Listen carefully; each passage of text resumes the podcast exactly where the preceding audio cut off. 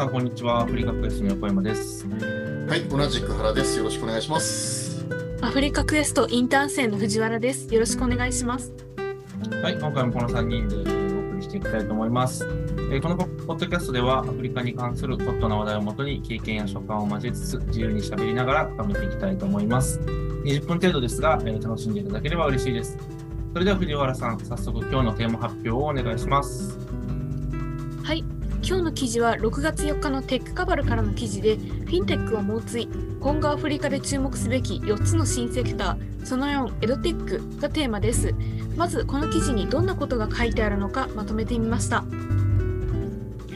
教育に多大なる影響を及ぼした世界中のパンデミック以降、世界の教育関係者や企業はエドテックに目を向けているんですね。えっと、2021年当初に世界的にエドテックが200億ドルを調達したんですけれど、まあ、当時はアフリカのエドテック企業の調達額は4000万ドルに満たなかったそうです。でもその一方でアフリカでは1億人以上の子どもが学校に通えていないっていう現実は確かにあって、まあ、そのため一方でこうここには巨大な市場があるっていうふうに見なすことができると言われています。今回取り上げる記事ではアフリカにおけるエドテックの注目企業としてナイジェリアの U レッスンという企業と南アフリカのフンダメイトという企業を取り上げているようです。はい、ありがとうございます。ちょっとせっかくなので今取り上げていただいた2社のちょっと簡単な事業紹介をお願いしていいですか？はい。と U レスの方はナイジェリアのスタートアップでして昨年アフリカで最も資金を集めたエドテックプラットフォームと言われています。えー2回の資金調達ラウンドで2250万ドルを調達しているんですね。ユレッスンは世界最大のエドテック投資家であるテンセントとオールベンチャーズを資金調達ラウンドを通じてアフリカ大陸に呼び込んだことでエドテック分野のパイオニアとも目されています。それから2社目のフンダメイトの方なんですけれど、こちらは南アフリカのスタートアップになります。フンダメイトは2人の友人が雑談しているように見えるような WhatsApp のボットを使って高校生に過去問を提供したり問題を教えたりということをしているようです。先月はその異例のソリューションを国内のより多くの高校生に拡大するために200万ドルを調達しました。WhatsApp はアフリカで最も人気のあるソーシャルメディアアプリで、結構アフリカ関係の方なら使ったことあるかと思うんですけれど、2018年現在では1億9200万人という巨大なユーザー数を抱えています。で、フンダメイトの主な活動国である南アフリカでは、南アフリカ人の95%が毎月 WhatsApp を使用していると言いまして、まあ、結構その WhatsApp のボットを使ってコロンビアとかメキシコとかブラジル、インドネシアを含みもちろんアフリカ諸国もそうですし40万人以上の学生に向けてサービスを提供しているようです、まあ、今後数年では5000万人くらいのユーザーを目標としているというふうに発表していますね。こんな感じです。はい、ありがとうございます。まあ、エドテックってね、一言で言っても、まあ、非常に分野が、まあ、幅広いなというふうにっていうのも、えっ、と、僕今、まあ、なんですかね、コンサルみたいな感じでいろいろやってますけど、以前は教育関係の日系企業ね、ちょっと関わってたことがあるので、ちょっと、まあ、アフリカのエドテックシーンみたいなところを、はい調べてた時期もあるんですけど、まあ、やっぱり U レッスンはね、あの、結構ユースケースとして、いい事例として、まあ、出ることは結構多かったですね。で、まあ、結局、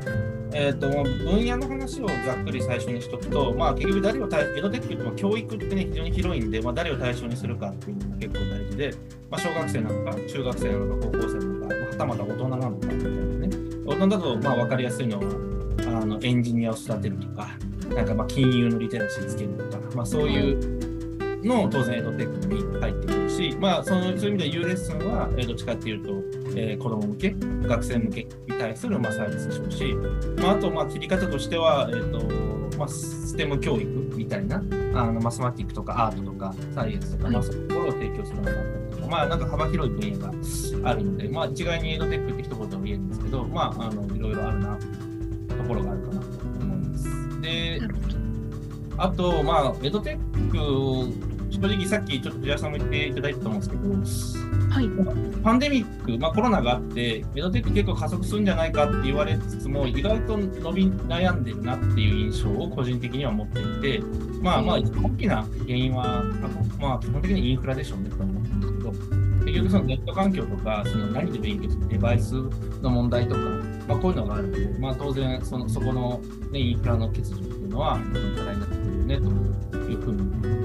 まあ、ちょっと前段、そういう幅広い話をした後に、ちょっと U レッスンの僕がユニークだなと思ったところは、さっきそのインフラの欠如みたいなところに見て、まあ、そのエドテックだとやっぱオンライン配信とかで、まあ、出すみたいな話があるんですけど、ユーレストの面白いところは、そのオンラインだけにとどまらずに、SD カード配ったんですよね。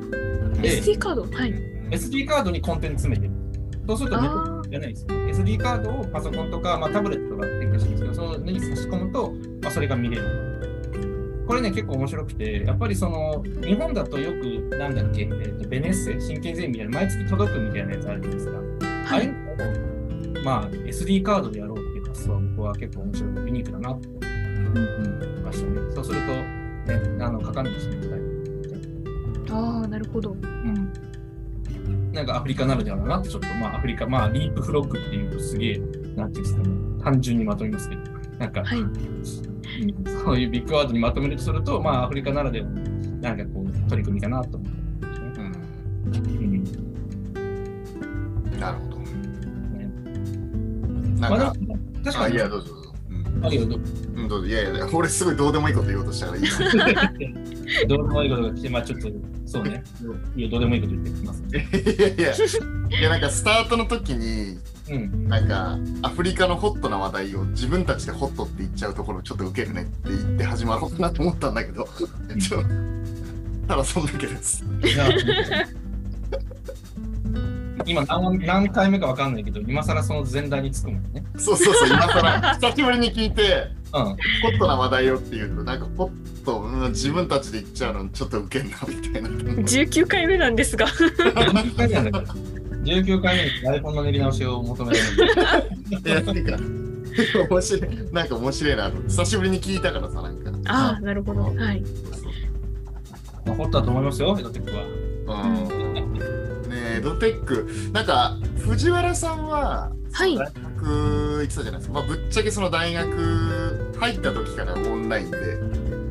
みたいな感じだったと思うんだけど、はい。なんか、どうすか？もうなんか別に大学あんま行く必要性ないよね。要はそのビフォーアフターが分かったわけじゃないですか、今回。今まではその、うん。行くっていうのがスタンダードでオンラインっていうのがなかったんだけどオンラインで今、行くようになって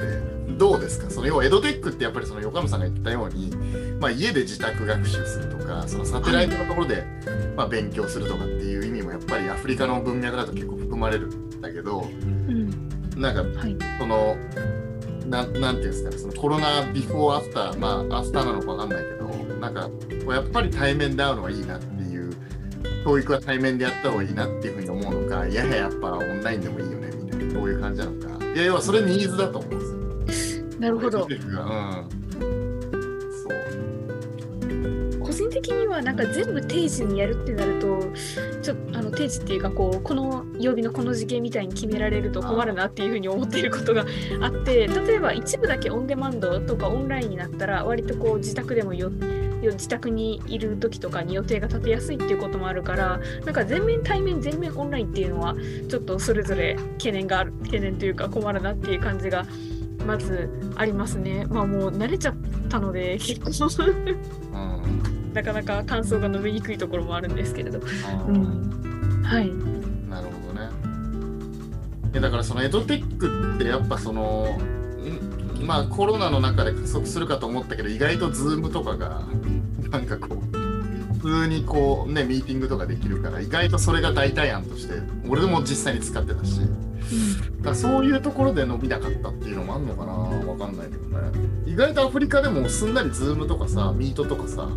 結構すんなりだったじゃん。その前はなんか Skype でミーティングするとかっていうと結構拒絶反応多かったけどはい。今もう全然普通だよね。ケニケニアとかでもね。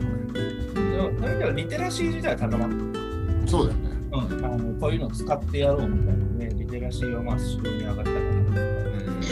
うん。そうですよね。私も多分コロナ禍前あの私が高校生の時まだコロナ流行ってなくてであの当時の英会話のオンラインでやるみたいなのをやってたんですけれどその時も生徒のみんなこう機械の扱いとかすごいなんか戦々恐々とした感じだったんですけれど今の大学生見てるとみんな友達同士で勉強会やろうとかすごいハードルが下がっちゃってなんかそういうこうわざわざ教育関係の測定の技術を使おうみたいな感じはもうほぼ感じられないかなっていう。うん、そうだよね。だからそうなってくるとやっぱコンテンツがどうなのかとか、そはいの要はエドテック自体のそのシステムの問題じゃなくてやっぱコンテンツとあとそれをやった後にどういうふうなこうキャリアパスが見えるかみたいな。まあこれはちょっと NFT とかのあれもあるけど、要はそのもらった certification どうやって使うかみたいな。はい、話とかさ、まあ、アフリカの場合だとじゃあエドテックで教育しましたで本当にまあ勉強してるからよくわからんけど 終わりましたそれはちょっとはい。でそれをじゃあ次 NEXT 何につ本当に使える人になってるかどうかとかそれがその人材教育、えーその人材派遣とか人材紹介に結びつくかみたいのは結構やっぱこうなんていうのその後が俺もその今自分でやってて思うけどやっぱその後が重要だよね。はい、で僕らがやってるのはその医療教育やってるんだけど一番大事なのはやっぱ病院で使ってもらうってことがすごい重要で。でやっぱり俺らがやトレーニングした内容っていうのは病院でも使ってくれてるんですよお医者さんたちに。だからそれがやっぱすごいいいなと思って。だから実実務に使えるとか。なるほど。そう。だからまあエドテック重要だけどやっぱり中身って重要だしなんならそれが使える？うリアル社会じゃないと。うんリアル社会でも使えないとなんか、うん、ダメだよねっていう話かな。ってなんとなく思うだからその当然そのエドテックの難しいところって誰がお金を払うかっていう問題があってそうね、はい、あの教育って、まあ、アフリカの人たちって結構教育のお金をかけがちなんですよ。当然ながら。で特にその家族が多かったりするところだと、まあ、長男とか一人の人にガーッと投資をして、うん。まあなんか海外とか、まあ、大学とか行ってもらって、まあ、仕送りみたいな感じで、まあ、その家族を回すみたいなやり方をやってるところも結構いると思うんですけど、では結局さっき言ったその教育を受けた結果どうなるのかみたいな,、なんか結局それって実務に使えるんですかとかお金ね還元できるんですかとか、まあ、今日あの学生で言うと大学進学できるんですかみたいなところでないと当然あの余裕資金がある人たちばかりじゃないので結構そのボトム層の教育って多分スタートアップっていうよりも多分国際機関とかうんなんかそうだねとかそういうところがまあやってるケースが多いと思う。だから僕らが、えー、と僕が今関わってるプロジェクトでパワーランプロジェクトっていう100万人のソフトウェアエンジニアを育てるっていうのがあるんですけどこれはあくまでボトムの人たち今までエンジニアになりたかったけど機会がなかった人たちに対して機会を提供するっていうことだからこれビジネスには短期的にはなりにくいからやっぱり NGO っていう組織でやるわけですよね。はい、で彼らにお金を払ってもらうってなかなか難しいんで、うん、だからやっぱそのベネフィットをちゃんと見せないと、まあ、教育ってまあ何でもそうだと思うんですけどじゃあそれアフリカの人たちだけかっていうとじゃあ日本の人たちが新規税員毎月やってちゃんと毎月コツコツやってる人ってどんだけいるのっていう話なんですか。そうね。はい、ちょっとした漫画読みたかったりとかね、その、島 島中のやつとかね。そうそうそうそうそう。だからまあ日本でも昔よく言われたけど、まあ、ゲーミフィケーションと言えるか、まあ、そのゲーム感覚。で、まあ、ブロックチェーンの Web3 の世界で言うと、えー、と Learn to Earn 学ぶと、まあ、何かが稼げるとか。なんかはい、そういう仕組みを入れていくことによってより学びって加速する可能性はあるよねとか。うん。まあ、けどそれもなかなか難しいね。その STEPN がさ、まあなんかこうガーッと上がってきたけど、今結構下火になっちゃったりとか、うん。まあそのあんまりにもシステムが変わったりとかするからとかっていうのもあるけど、やっぱゲーミフィケーションってなんだかんだ言って結構難しいんだなっていう、その要は、 STEPN も究極は金儲けられますっていうインセンティブを入れてるんだけど、やっぱりそれがなくなった瞬間にこう、なんか人が いなくなっちゃったりとか、ああ、はい、うん、やっぱ本当にゲーミフィケその要は人が継続的に何かをや,、まあ、やる。うん。しかもそれが教育とかそういう文脈も含めてやるって本当に難しいことなんだなっていうのをまあまざまざとこうなんか見見てるというかなんか感じるよね本当に。うんなんか日本結構ねあのコロナでなんていうんですか日本でもオンオンデマンドでなんかいろんなことで見れますよってサービス。うん、あ出たね結構ねいろいろねでも、見ないじゃん、あれって、実際。本当にモチベーションが高い人以外は、多分見てないと思うんですよね。はい。もうもうこの例えば2ヶ月で見れなくなりますってなると、多分みんな必死で見るけど、見放題でいつでも見れますとか、多分ね、あんまりね、モチベーション高い人しかね、見ないと思うんです。確かに。俺も田所さんのあの動画半分ぐらい多分半分ぐらい見て多分途中でやめちゃったかもしれない必要な時にはね見るんだけど自分がなんか企業の,、はい、あのスタートアップのね、そうそうそうそうそうそうそうあのね、あのあの,、うん、あの動画自体は全然悪くないんだけどただぼーっと聞いてるには多分退屈うんまあ、だから期期限決まる、まあ、だからまあコーチングみたいなサービスがね、付随してくると、誰かにされたりとかすると、まあ、またいいんですよね。やっぱコーチングって重要よねその要は見れるってだけじゃやれまあそのテックキャンプとかもさうんやっぱあれって究極どうやってそのコーチングしていくかとか寄り添うかみたいなのがすごい KPI としてなんか設定されてるやっぱらしくて、うん。うん、だからそこがないとそもそも人はやらないみたいないや、そう思う。よ。まあ、その藤原さんみたいにね、その真面目な人は多分ちゃんとやるんだとそうそう真面目だから。真ね面目な人はね、この僕ら。みたいな惰性な人間はそうそうそうそう。明日やろうと思ったらもうなんか忘れてる。いやいやいや。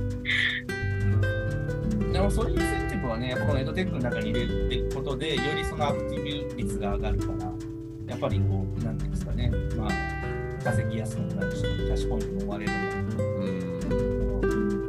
まあ、あとはやっぱ昔俺がやろうと思ってたその勉強してたらちゃんとこの人は勉強する人なんだっていうなんか証明がね取れたりするとね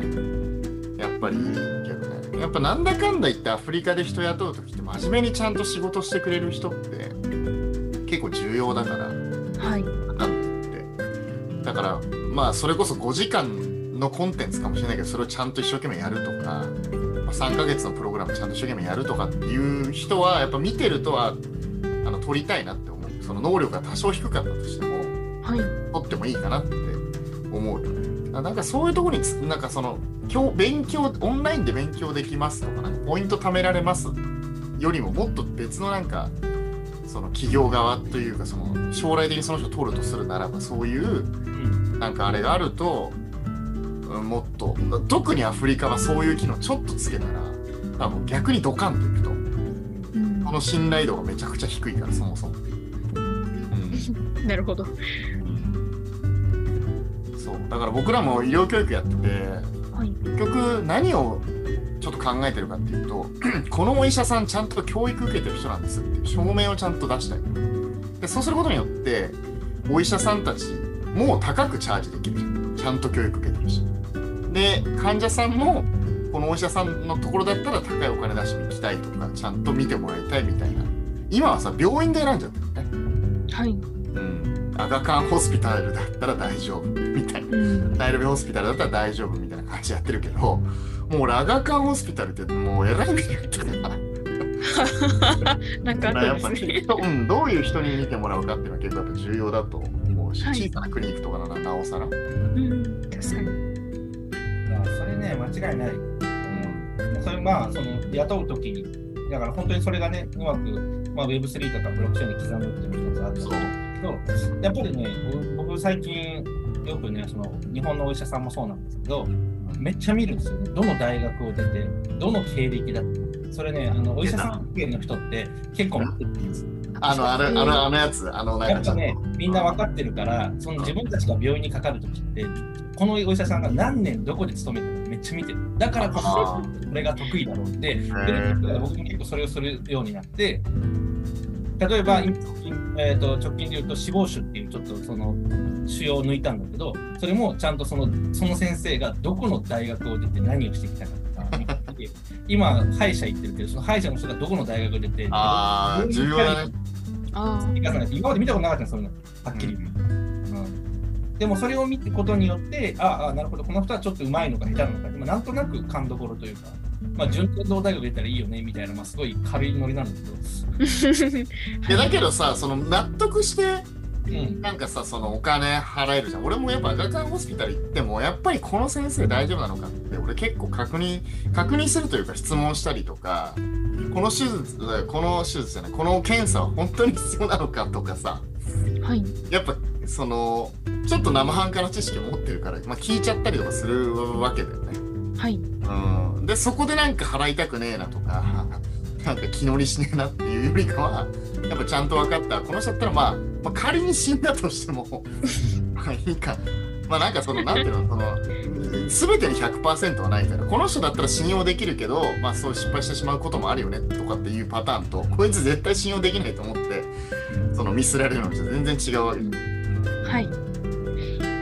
だからそういうのがやっぱりその医者は分かりやすいけどさっき言ったエンジニアとか分かりづらいね。中等高等教育とか言って何かこう何その目に目に見えないところ。そのさっき言った certificate っていくらでもみんな持ってるわけです。よ。そうね。 certificate とか大学卒業しました。ってそれほどあってでその中でこの人が本当に真面目な人なのか本当に測り出ないからやっぱそういうところをある程度見える化してくれるとこっちなんか雇う側としてはありがたいだから多分そういうテックなんだろうねきっと。だからヒューマンリソース HR テックに近しいんだと思う多分エドテックってちょっうん。とまあそのとこ分析してないと思うけどうんはい。あのエドテックの人たちはあんまそういうの多分考えてないんだと思うだけどアフリカっていう文脈で考えると多分その HR テックとエドテックっていうのをコラボレーションした形でなんかやれると、まあ、多分すげえいいソリューションになるだろうなイメージだし俺もそれをちょっと目指してまあ頑張ってるっていう感じかな。なるほど。あのちょっと一個だけ思ってることがあって、これめっちゃバイアスかかってると思うんですけど、教育関係者の人っていい人が多いんですよ。わかる？人に対して教育を施したい、まあ、教師を見たらわかると思うんですけど、無償の愛じゃないですか、あんなもの。だって教育めちゃめちゃブラックじゃないですか、だって今もまそうだね。はいだか。ら教育系のビジネスやる人って結構いい人が多くて、本当にこういう知識を身につけてもらいたいとか、人を育てたいとか、結構純粋な気持ちでやってる人が多いから、意外とビジネスモデルを作りづらい。ああ、そう、だから金儲けはあんま考えてないっていうか、確かに。すごい純粋な気持ちでやってる人が多いな。本当にこの人たちが困ってるから、なんかやらないとな。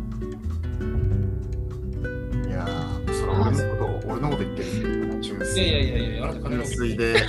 やいや純粋で、あの、やっぱ施していって、しかもすごい優しいみたいな。あーなるほど、わかるわ。わかるわかる。すごいよくわかる。いい意味で言ってるんだけど、すごくいい意味で言ってるんだけど、だからやっぱりそのマネタイズのところ、だからまあ国際協力とか NGO の人たちが教育に行くっていうのは、まあそういう流れもね。やっぱそういうあ。支援支援じゃないけど、どうしてもやっぱ教育受けれない人たちそうなんだよね。教育ってどうしてもその結果がね、そのダイレクトにすぐ見れないものもある。その大学卒業しましたみたいなのってもう見えないじゃん。うん。医療技術とかだともう明日からとかっていう感じでいいんだけど、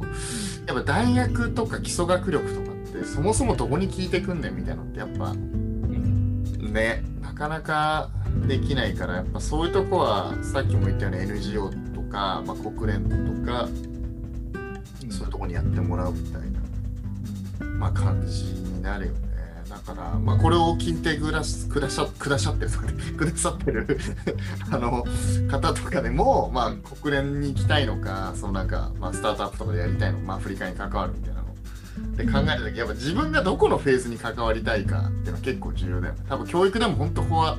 教育にアアクセスできない人たちを助けたいって思うのかアクセスできるけどもっとなんか別のこうベターなソリューションとかさらにこの高みに持っていくみたいなことをやりたいのかみたいのによって何をするかっていうのは結構決まってくるよね。うん。確かに。そ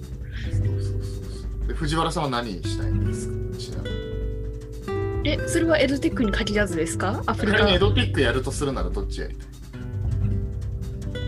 えー、あ、固まった。大丈夫だから結構、えー、私なんかあんまりアフリカの教育の貧困解消とかに関わってじゃない関してイメージがなくて、興味がない。え逆に興味がないわけじゃないんですけど、ちょっと言い方が。いやなんか興味がないっていうパターンも結構ありかなと思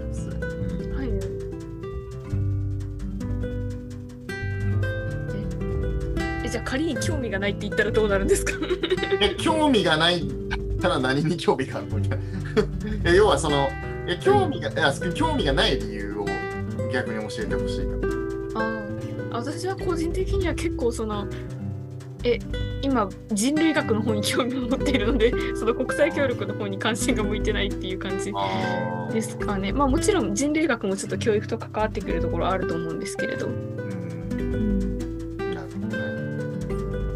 人類学をやりたいんだ。ああはいそれです。じゃあ兄弟か。ああアサファスでしたっけ？えっと。兄弟ってじきょ文化人類学結構あれだよね。はい強いですしアフリカの研究関係もすごい強いですね。大学院だとあそこがやっぱり大大手というか中心ですかね。大手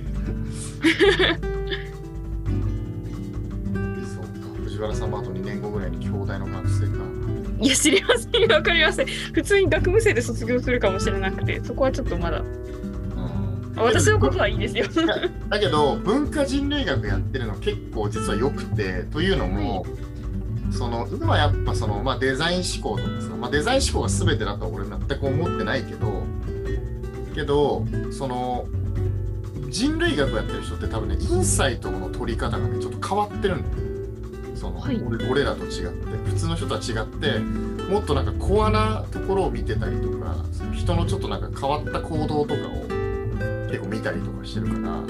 はい。なんか実は文化人類学勉強するとそういうなんか例えば人のインサイト開発とかなんかそういうのにも使えたりする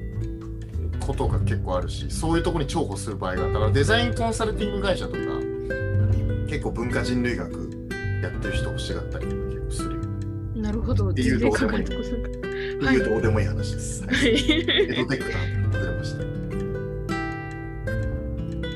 はい、じゃあ、はい。